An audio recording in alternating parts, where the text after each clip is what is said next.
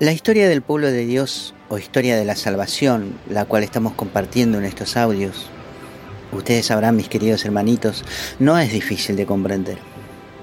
Hay una línea de tiempo que seguir y quizás encontremos algunos baches históricos en todos los periodos, porque en realidad las escrituras no pretenden seguir una línea de tiempo cronológico exacto, ni tampoco contar eventos históricos puntuales en tiempo y lugar, porque lo que aquí cuenta es lo que sucede y cómo se desarrolla. Si bien nuestra fe exige algún tipo de sostén cierto para poder afirmarse en la verdad, parte de lo aquí narrado tendrá a veces algunas exageraciones o expresiones hasta pretenciosas para describir un hecho o incluso a alguien, pero todo nos llevará a la verdad, que entre comillas tendrá mucho del punto de vista del escritor, pero que será definitivamente fiel a lo que Dios ha querido dejarnos en las escrituras como testimonio fiel de su santa voluntad. Más allá de lo que opinen algunos u otros respecto a los hechos, la Biblia fue escrita como testimonio para nuestra fe. Fueron hechos que tienen el respaldo de Dios, la cual llega a considerarse para nosotros la Iglesia como un testimonio vivo. El término correcto sería una palabra viva, como expresa la carta a los Hebreos en su capítulo 4, versículos 12 y 13. Ciertamente es viva la palabra de Dios y eficaz, y más cortante que espada alguna de dos filos.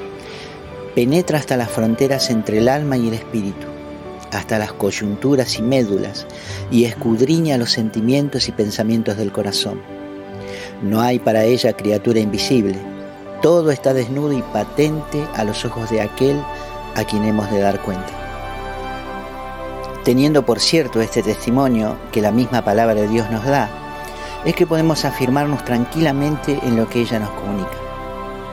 Pero decimos que esta es una palabra viva y comprobado está que tanto lo escrito como lo hablado por Dios en un momento preciso poseen una autoridad única, la cual vemos en muchos testimonios a lo largo de la escritura. Por ejemplo, en el Nuevo Testamento, la palabra dicha por Jesús sale como un decreto o una orden que se cumple. Esto también se ve en las curaciones milagrosas o en algún evento sobrenatural como la calma del viento y la tempestad que nos cuenta San Mateo en el capítulo 8. La palabra de Dios posee una autoridad que está sobre todo lo viviente. Pero hay algo más, importantísimo y relevante para nuestra vida de fe. Jesús es la palabra encarnada. El Evangelio del Señor escrito por San Juan comienza afirmando en el versículo 14 que la palabra se hizo carne, o el verbo se hizo carne como dirá en otra traducción, y puso su morada entre nosotros, y hemos contemplado su gloria, gloria que recibe del Padre como Hijo único, lleno de gracia y de verdad. Refiriéndose a Jesús, por supuesto. De modo que es Jesús la palabra encarnada de Dios. Por eso tanto temían los demonios ante el Señor, porque le reconocían y no podían resistirle. Mucho más ahora que su obra en la cruz nos salva de la condenación y coloca su nombre sobre todo nombre. Jesús es Rey del universo y todo, absolutamente todo, está bajo su autoridad. Por eso en el final del Evangelio de San Mateo, Él dice, Todo poder se me ha dado en el cielo y en la tierra.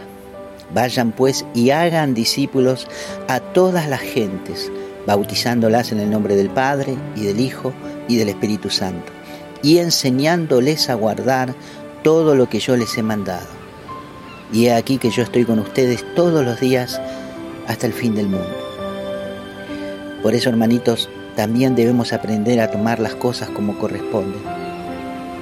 Según la teología cristiana que estudia las escrituras, hay dos tipos de palabra de Dios identificada y presentes en la vida del cristiano.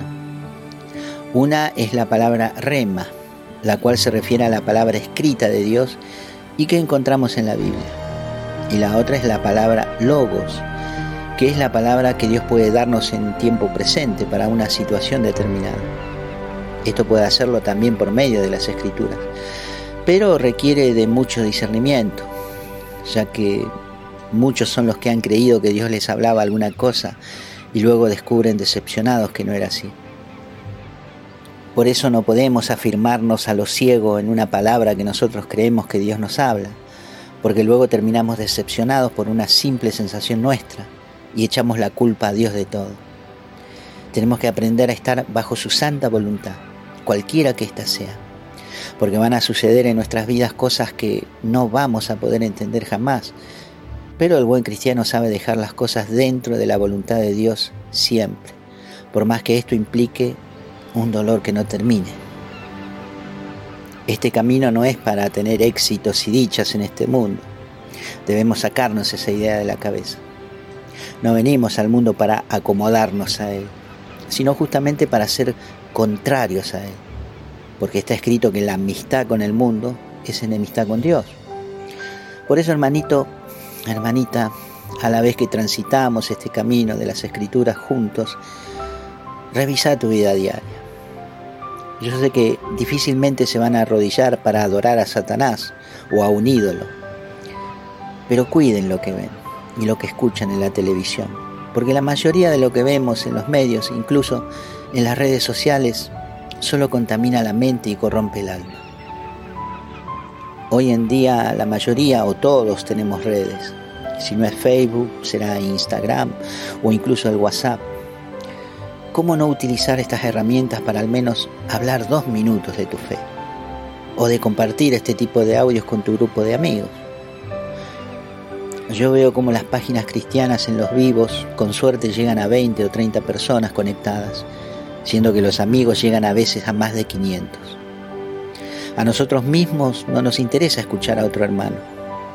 Los videos de chistes, incluso algunos salvajemente explícitos, tienen millones de vistas. Y nuestras prédicas y enseñanzas no suman ni el 10% en comparación. Solo alcanza algún buen número aquel que habla de lo que la gente quiere escuchar. Y el Evangelio del Señor tiene que cuestionarte y escudriñarte en todos los órdenes de tu vida Lógicamente, ¿a quién le gusta que le descubran su pecado? A nadie. Pero hasta en esto Dios lo hace para que nos salvemos, para que dejemos la mala conducta y tengamos una vida sana y ordenada. Dios no viene a tu vida a condenarte, sino a salvarte. Salvate entonces. Cuida tu mente y tu corazón. Deja de ver ese cine de terror que tanto te fascina y te contamina la mente. He estado en casas en donde niños y adolescentes no pueden dormir por miedo a la oscuridad, o porque ven figuras en la noche, o sienten que les tocan mientras duermen. Y esto no son solamente alucinaciones, son demonios a los que se les dio permiso mediante lo que entró por los ojos. En muchas películas actuales hay hechizos reales, hay invocaciones a espíritus reales. ¿No te das cuenta de eso? ¿Realmente pensás que en la industria del cine solo hay gente buena y bien intencionada? Ese reino es de Satanás. Lo mismo que en la música.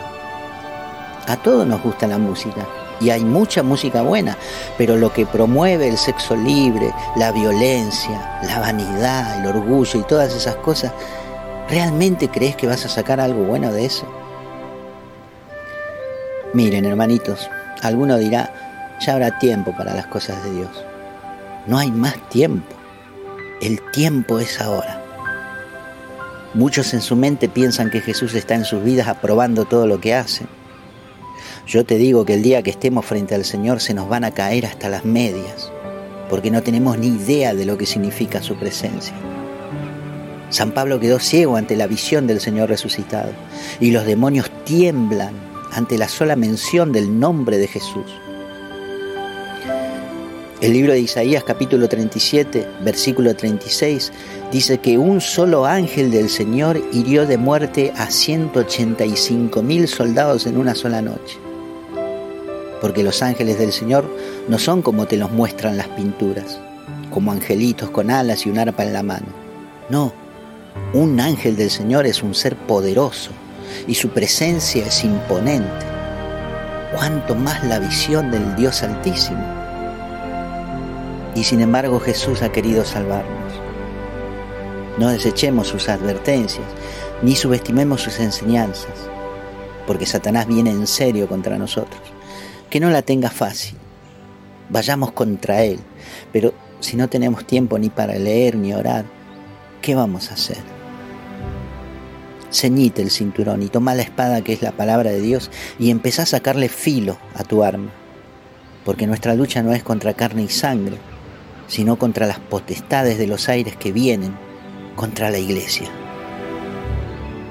Hermanitos míos, Dios les ha librado de la muerte, les ha librado de la condenación, les ha dado el bautismo para ser los hijos adoptivos y tengan ustedes los mismos derechos que tiene su Hijo primogénito y unigénito, que es Jesús. De modo que hagamos valer nuestra posición en el reino de los cielos, parándonos enfrente de lo que nos quiera desviar el camino o nos quiera hacer caer, orando constantemente, intercediendo constantemente por todos nuestros hermanos en todo el mundo. Disciplinémonos, hermanos, leamos la escritura, busquemos el tiempo para orar porque estos son tiempos difíciles y no sabemos lo que puede suceder en el futuro. Pero Jesús dijo, yo estoy con ustedes hasta el fin de los tiempos. Amén. Les dejo todo mi amor y mi abrazo. Que Dios les bendiga.